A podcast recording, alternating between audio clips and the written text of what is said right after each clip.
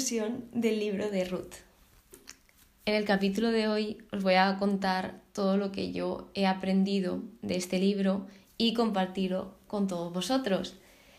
Por lo tanto, este libro a mí, ya lo dije en el anterior episodio, me ha encantado. Es de los más bonitos que he leído hasta ahora. Y empezaré por el gran ejemplo que se da, sobre todo en la figura de voz, el cómo acoge a Ruth, cómo la trata. Se sabe que Dios está dentro de él, el corazón que tiene. De modo que tenemos mucho que aprender de voz porque no discrimina a nadie, acoge aunque ella fuese extranjera y de la mejor forma posible. Un punto que yo destacaría aquí y una recomendación, algo que os pido, es que oremos por los nuevos convertidos, tal como hizo Voz por Ruth, que ellos también necesitan nuestras oraciones y sobre todo por los que aún no han tenido la suerte de conocer a Dios, para todos aquellos que estén necesitados de amor. Dios lleva a cabo su propósito generación tras generación. Se ve totalmente en este libro cómo Él va obrando sin que te des cuenta porque sí que le doy la razón ahora a el estudio que vi, que es que Dios no se habla mucho, pero se, se trata, no sé cómo explicar esto, porque no no se menciona tanto, pero se ve como él va actuando y va moviendo hilos para que todo pase conforme a su propósito. Otra cosa que me llamó la atención es que Jesús ha estado a lo largo de todo el libro representado por voz y el oficio del pariente redentor. Yo aquí me quedé, digo, wow, digo, tiene toda la razón porque voz en todo momento cumple y sigue la voluntad de Dios. Él acepta seguir sus mandatos y todo lo que conlleva. Por lo tanto, por eso le va todo tan bien. Dios nos ama a todos y cada uno de nosotros se puede reflejar en la figura de Noemí, que podemos pensar, no es que no ama a estas personas porque como vienen de otra religión o vienen de un ámbito diferente, Dios solo ama a los cristianos. No, no, no, no, no, no, no, no, no, no. Dios nos creó a todos tal y como somos y Él nos ama a todos a pesar de que le podamos desobedecer, pequemos, hagamos cosas que no, les no le hagan gracia a Él. Porque es que esto es algo muy curioso, que mucha gente piensa que todo lo que Él dice es para perjudicarnos, pero es todo lo contrario.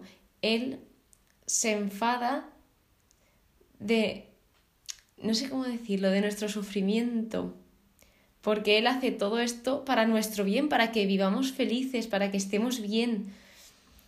Y al desobedecerlo es que nos estamos perjudicando a nosotros, entonces eso le duele. La providencia de Dios.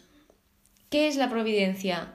Sí que es verdad que lo comenté al principio y hay veces que hablo pero, ¿y si alguien no sabe lo que es la providencia? Porque yo no lo sabía. Y de hecho es un término que no está muy allá explicado. De modo que aquí estoy yo para contaros qué es la providencia de Dios. Sabemos que Dios lleva a cabo su voluntad y para garantizar el cumplimiento de sus propósitos, gobierna los asuntos de los hombres y trabaja a través del orden natural de las cosas.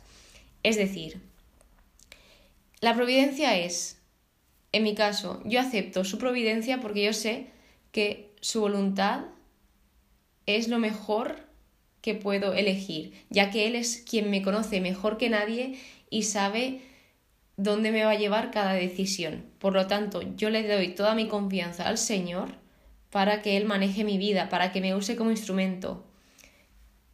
¿Quién hace esto también? Ruth.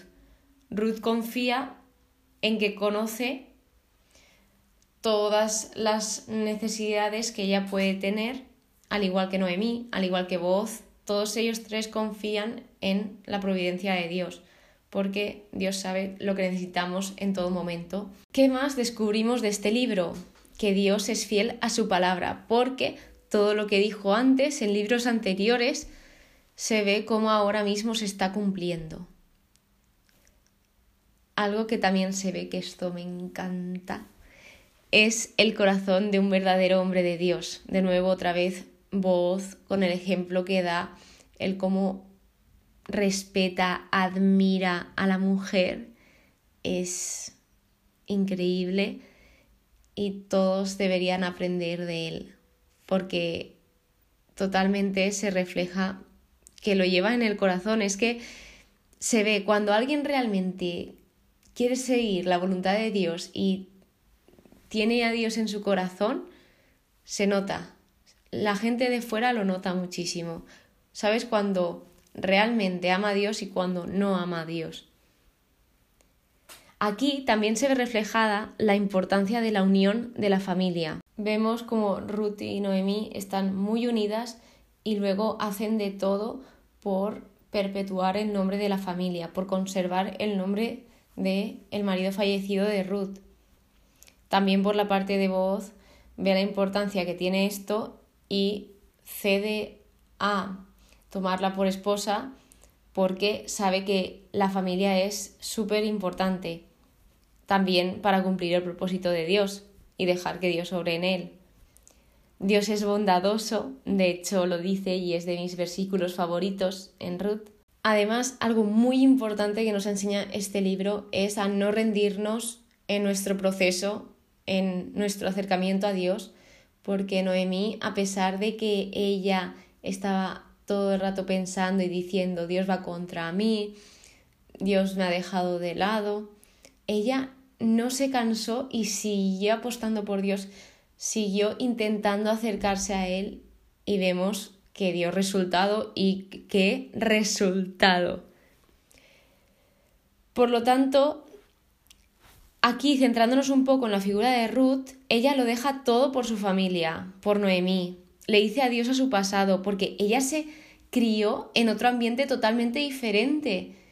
Y yo pienso que después de casarse con su marido, con su primer marido, se dio cuenta que se respiraba un ambiente mucho mejor o diferente, o ella notaría algo porque tú no dejas todo por, por sin ninguna razón, no, no, no, no, no, no, no. Ahí tiene que haber una razón para que ella decidiese dejar a su familia, a su madre, a su padre e irse con Noemí. Ella lo sabría, no está escrito en el libro, pero sí que hay algunos indicios como cuando le dice lo que leí yo ayer en el capítulo 1, que a donde Noemí vaya, ella irá, que tu Dios será mi Dios. Por lo tanto, aquí se ve esa fidelidad y esa admiración de Ruth por Noemí. Ruth también tuvo a una mentora, esto es súper importante.